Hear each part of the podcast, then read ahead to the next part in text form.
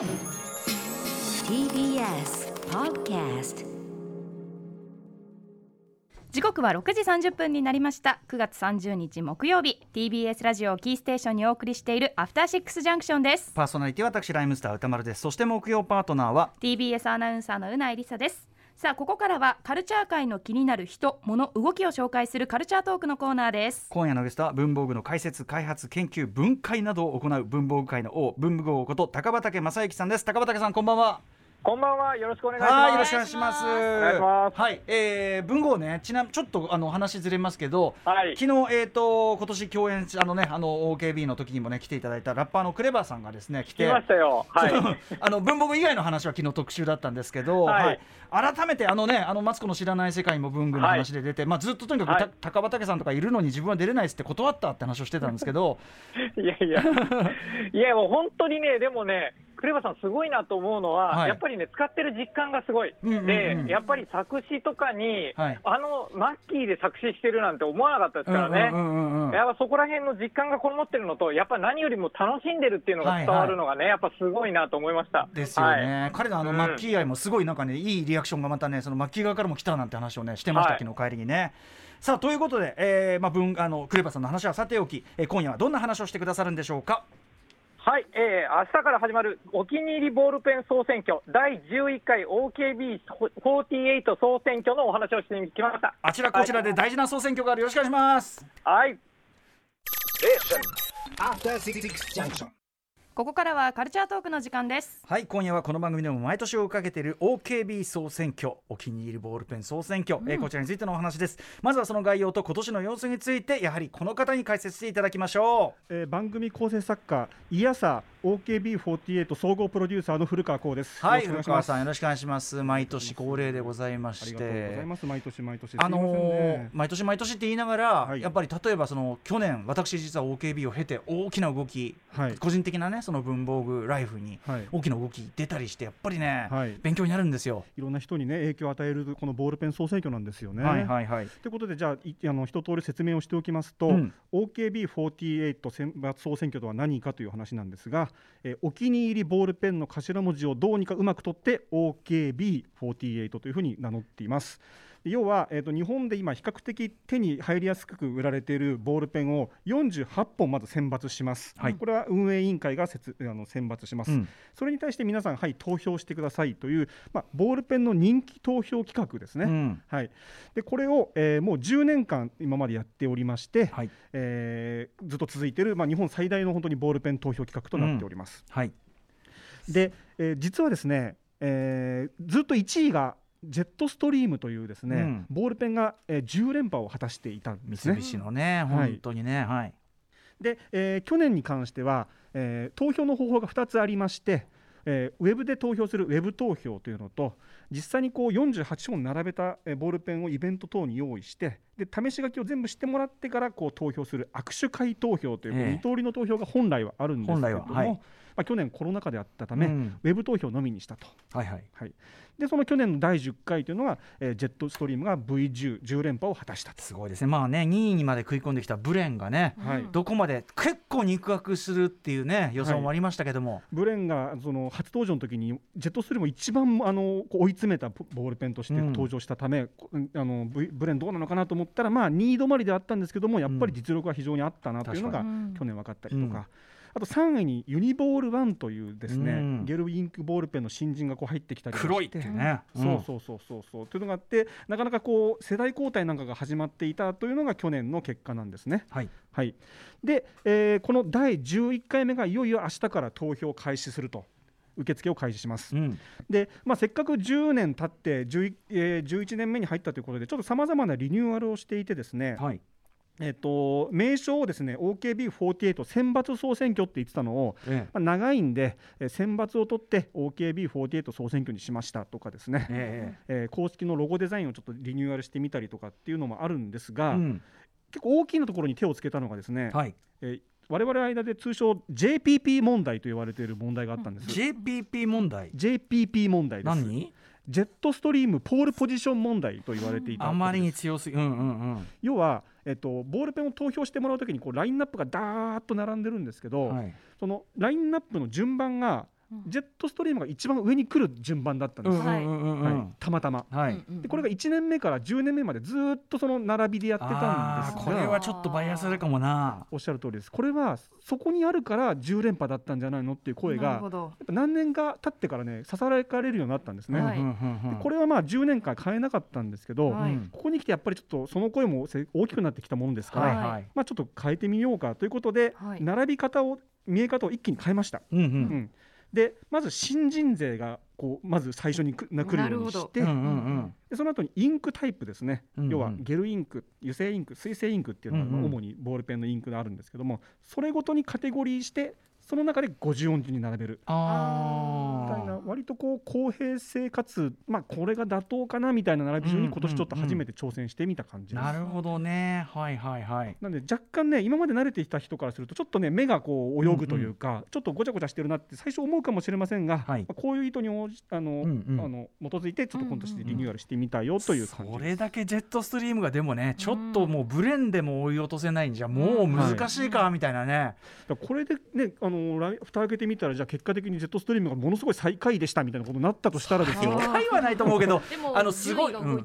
ねすごい下がっただけで、はい。これシステムの問題だったんじゃねえかシステムエラーだったみたいなことになってたらこれはこれでがちょっとがっくりなんですけど。はい。うん。はい、ということでまあまあいろんなでも個性豊かなボールペンが並んでいて、まあ歌丸さんであったりうないさんだったりもまあこの、えー、OKB を通じていろんな好きなボールペンにはい出会っていただいたりしてます私は長年のエナージェル派だったのに、去年の OKB を経てサラサドライにチェンジしちゃったんです。サラサドライ。しかもサラサドライをまんま使ってるんじゃなくて。サラサドライを、はい。サラサのこの高級版であるサラサグランド。サラサグランドのボディにぶっ込むという、はいはいはいはい。古川さんおすすめあのありがとうございます。まさにボールペンスワップといった あたりを。ボールペンスワッピングと言われているやつですね、えーあのねクレバがねこの番組は下ネタが少ないから娘と安心して聞けるって言ってましたから。クレバさんの娘さん本当にごめんなさい、はいやめましょう。は、はいい。そういうところで、えー、なんだっけ？えっとうないさんは何ですか？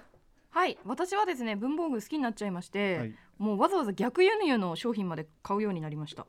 逆これフランスで発売されてたペンテルの商かわいい。品で中にはエナージェルのインクが入ってるんですけどえペもうカラフルとにかく外国用ってやっぱりすごくよりビビッドな色をはいもっともっと激しい私今オレンジなんですけど、うんうんうんもっとショッキングピンクとかいろんな原色のペンが愛い。売られてて可愛くて。すごいですね。取り寄せまでしててね、どこだっけな秋葉原うんうん。のビッグカメラがその辺で売っていて、まああ高いんですよもちろうん値段は、でも可愛いので買ってしまいました。そういう輸入文具がこうあるところあるのね、はい逆輸入文具があってあ逆輸入はい。はいはいはい。まあそんな我々はそんな感じですけどという感じでこう日本のですねボールペンリテラシーを一気にたあの引き上げているこの OKB なんですけども今回第11回に関しては新人のエントリーつまりこの1年間の間でこうは発売されたっていうのが、えー8本あります。うん。のでこれに関してはですね、えー解説をちょっと文豪にぜひお願いしたいと思いますのでこれの解説とあとまあ文豪が特に注目している新人っていうのをちょっと解説していただきたいです文豪。はい、ぜぜひやらせてください。はい。お願いし、ます、はい、えー、じゃあこ今年のですね8本ですけれども順番にいきたいと思います。はい、一つ目、えー、アクロボール T シリーズ03パイロット、ん？これでいいんですかね。はい。油性165円、昨年11月24日発売。で、うん。ぼ2本目、えー、ボールサイン ID 桜クレパスゲルインク。220円で昨年12月上旬発売。うん。そして、えーライトライトアルファ、えーゼブラ油性で660円、3月1日発売、えーモノグラフライトトンボ油性198円で3月4日発売、DS01、えーオート油性825円で3月上旬発売、サラサールゲえーゼブラでゲル、えー110円で3月の22日発売。そして、えークリスタルオリジナルファイン0.8、えービッグ油性110円で7月27日発売。そしてユニボール 1F、えー三菱鉛筆ゲル330円で9月21日発売ということになっております。はい、新人が 8, 8本も入ってきた。8本。はい。うんそれぞれじゃあ特徴をぜひ文豪お願いします。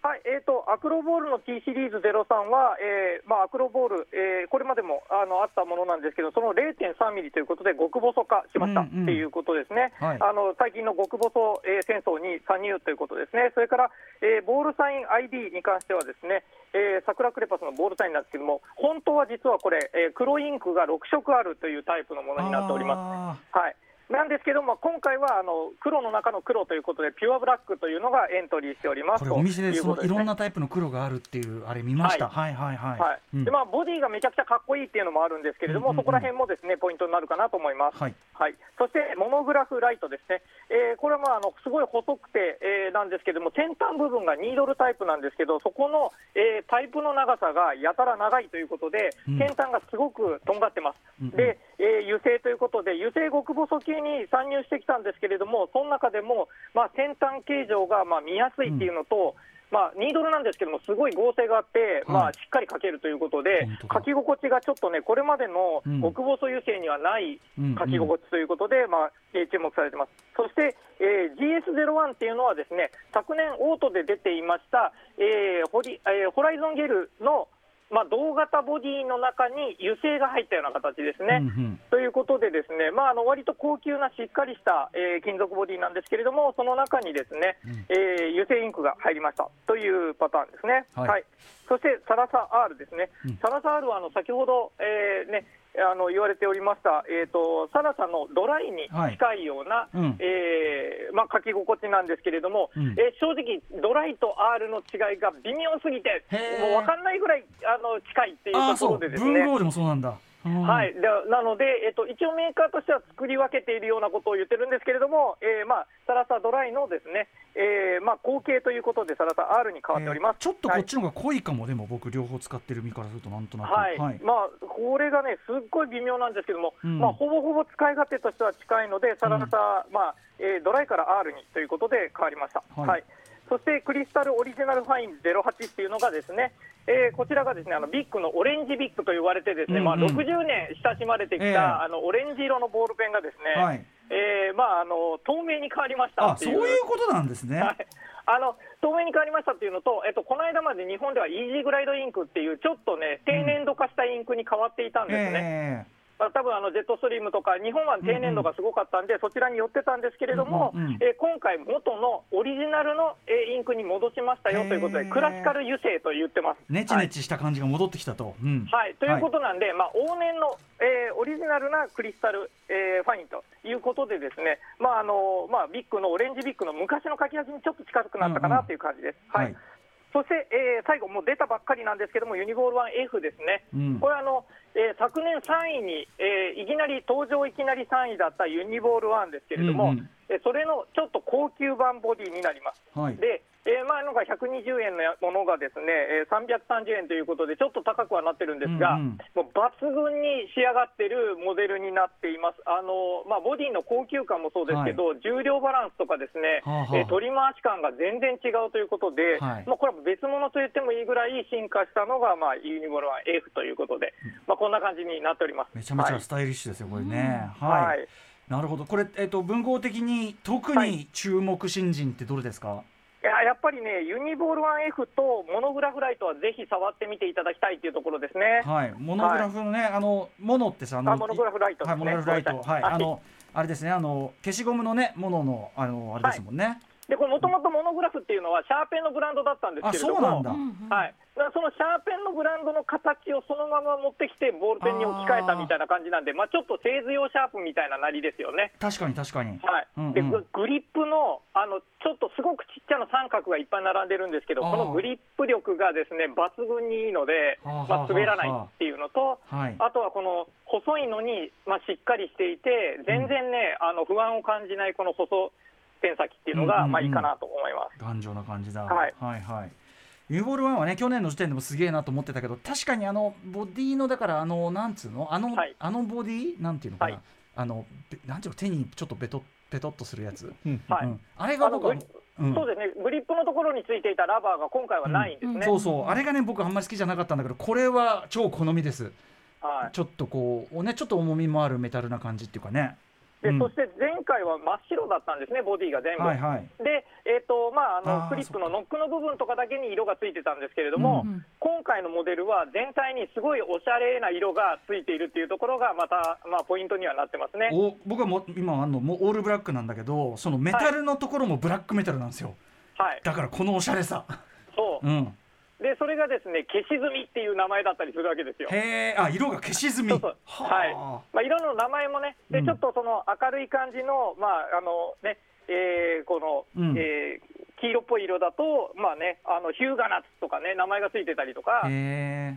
そう。だからあの霜柱とか、まあ割と日本の名前を付けなが あら、ちょっとおしゃれな感じの、なちょっとくすみカラーで、うんうん。まあ、中のインクは全部黒なんですけれども、うんうん。ボディの色もですねあの最近流行りの感じですし、あと、まあ、本体にまあ一切印刷が入ってないとはい。いうことで、まあね、あの令和デザインと僕は呼んでますけれども、令和になってからですねあの、まあ、やっぱりブレンあたりから流行っているはい。シンプルな路線ですよね、うんうん。そこのところにうまくはまってきたかなという感じがします。デザイン的には我々嬉しいですね。前から俺あのこの余計な斜め線なんじゃいみたいなことばっかり言ってたんで、はい。めめちゃめちゃ嬉しいですねこれねかなりシンプルな形に、はい。あの今書いててもその字もすごい見やすいしこれやっぱ強力だな、はいはい。文豪文豪。はい。あ古川ですけれどもこのはい。ユニボール 1F の重量バランスについてちょっと詳しく説明してほしいんですけど、これ実はい。は相当細かく調整してますよね。はい。えー、と実はこのユニボール1のあのこの F なんですけれども、うん。まあ、普通、大体先端部分に金属のパーツをつけると先端が重くなるので、ええまあ、前重心になりますよっていうのはよくあることなんですけれども、うんうんうんはい。これ実は外から見ると先端ちょこっとしか金属ついてないように見えるんですけど、中軸、これ実は本体の中にうん。細長く金属のパーツが入ってるんですね。うんうん。でそれによって前全体が重たいっていう感じになってます。うんうんうん。で、まあ、一箇所だけ重いと、そこが重たい塊があるような感じがして、はい。まあ、ペン先を振ったときに、そこに重さが集中しているので、うんうん。まあ、ブンブン振り回す感じになってしまうんですけれども、はあはでそれが、まあ、程よく分散してる、で、前に集中しているので、あはい前の方が重いんですけれども、うんうん。こう振った時の感覚がマイルドな感じがするんですよね。へだこのバランスっていうのがすごくいいのと、うんうん。あとはやっぱその金属の先端の部分から、はい。ペン先までが一直線にまっすぐってわかりますか？ー確かに。出したら、はい、はいはい。あのね本当に綺麗な三角になってるそうなんですよ、ここが段差になってるものが多いんですけれども、ええ実はここがまっすぐ三角になってるっていうのがまたかっこいいところで、見やすいっていうのもこういうところにあるかなというふうに思います。うわなんかそんなこと、なんかさ文豪がそんなこと言うからこの綺麗な三角じゃない先端がめちゃくちゃやぼったく見えてきた そうなんですよ。これ以外にあるのはユニボールシグノっていうのがあって、あー。まあ、シグノもかっこいいんですけれども、ええ。まあ、ここのねところが、まあ、一直線っていうのがまあかっこいいなと思います。うわー言われなきゃ気づかなかったけど気づくとすげえ違いだわはい。かっこいい。というかかっこいいというね。ペンの先端の方が重い方が書きやすいっていうのは割と最近よく知られてるしその重量バランスですよっていう歌ったペンは出始めてるんですよ。重いものはあるけどもってことですよね、はい、ただそれを先端がただやみ込みに重いだけじゃなくて、グリップのあたりに重心が来るのが実は書きやすいんじゃないかっていうところまで踏み込んだうん重心バランスをしてるんですね、これは。なるほど。なるだから意外と持つと不思議な握り心地というか、うん。文豪が手から落ちないんじゃないかって錯覚するような持ち心地があはいって、はね、あ表現されてましたけど。手にまとわりつくような感じ？はあだから先端だけが重いと手をちょっと力を抜くとパタンって前に落ちそうになるんですけどええこれね手の力を抜いても手から落ちないんですよ。確かに、ううん。んあとなんかその高級感ある重量感は適度にありつつ重くはないんですよね。重くはないですね。なんかその感じとかね、うんはあ。グリップのところにバランスがあるとなかなか書き疲れしないとかねこういうのもね、このペン持って初めて僕ちょっとし発見したしなんだよ。嬉しいところですね。ちょっとまたこれ投入してみようかな一回。これはちょっとバトル僕プルーフ。ただごとじゃないペンだと思いますユニボール版あそう。F は、ははい。いそんなに押されたらちょっとあなたこれ 伸びちゃいますよこれね。うんということで、えーまあ、今年新人ね、えーと8本もは加わりましたから結構勢力図変わるかもしれないしってことでですかね。ですね。うん。はい。えーということで改めてまた投票のあれですかね。はい。動向みたいなのやっておきましょうかね。お知らせです、えー第11回 OKB48 総選挙は明日から投票受付開始です。投票期間は明日から今年の12月31日いっぱいまで。1人1回限りの投票となりますのでぜひ本当の選挙並みに熟考して投票してください。投票は公式サイトにある投票フォームからできます。サイトはすでにオープンしているそうなので興味のある方はぜひ OKB48 で検索してみてください。投票結果については来年の1月公式サイトとこの番組で発表します。微妙にインボールワイフ微妙に先に向かってちょっとだけ太くなってまた細くなるみたいなはい凄まじい微妙なカーブもありますねこれね。このカーブの、まあ、曲率っていうかね、ところがこう、まあ、前のものよりもこうんうスムーズなんですよ、先端までが。うんうんうんうんだから極端なカーブがないっていうのもまたかっこいいところだとなん思います、ね。か作為がない一見まっすぐ見えるんだけどみたいなね、はいおすおすうんでも、うん、おあちなみに一応言っておきますけどこれ毎年のことですから文具王のこれ完全に持ち出し企画なんであの 特定メーカーからの手こ入れとは一切ございませんのでねあの大変な企画でございます、ということで企画です。はい。文具王、えー、と最後にお知らせありますか？はい、えー、文具を YouTube チャンネルやっておりますということで、YouTube チャンネルの方でもですね、まあ、あのペンの解説とかをやってますので、えー詳しくはそちらでですね、ユニボール 1F だけでも1時間半ぐらいの解説をやってますので、ぜひ、はい、素晴らしい。聞いてください。はい。はい。ということで以上第11回 OKB48 総選挙の選挙告示でした、えー、文文豪こと高畑正幸さんそしてプロデューサー古川さんお疲れ様でした。ありがとうございました。ありがとうございました。ありがとうございました.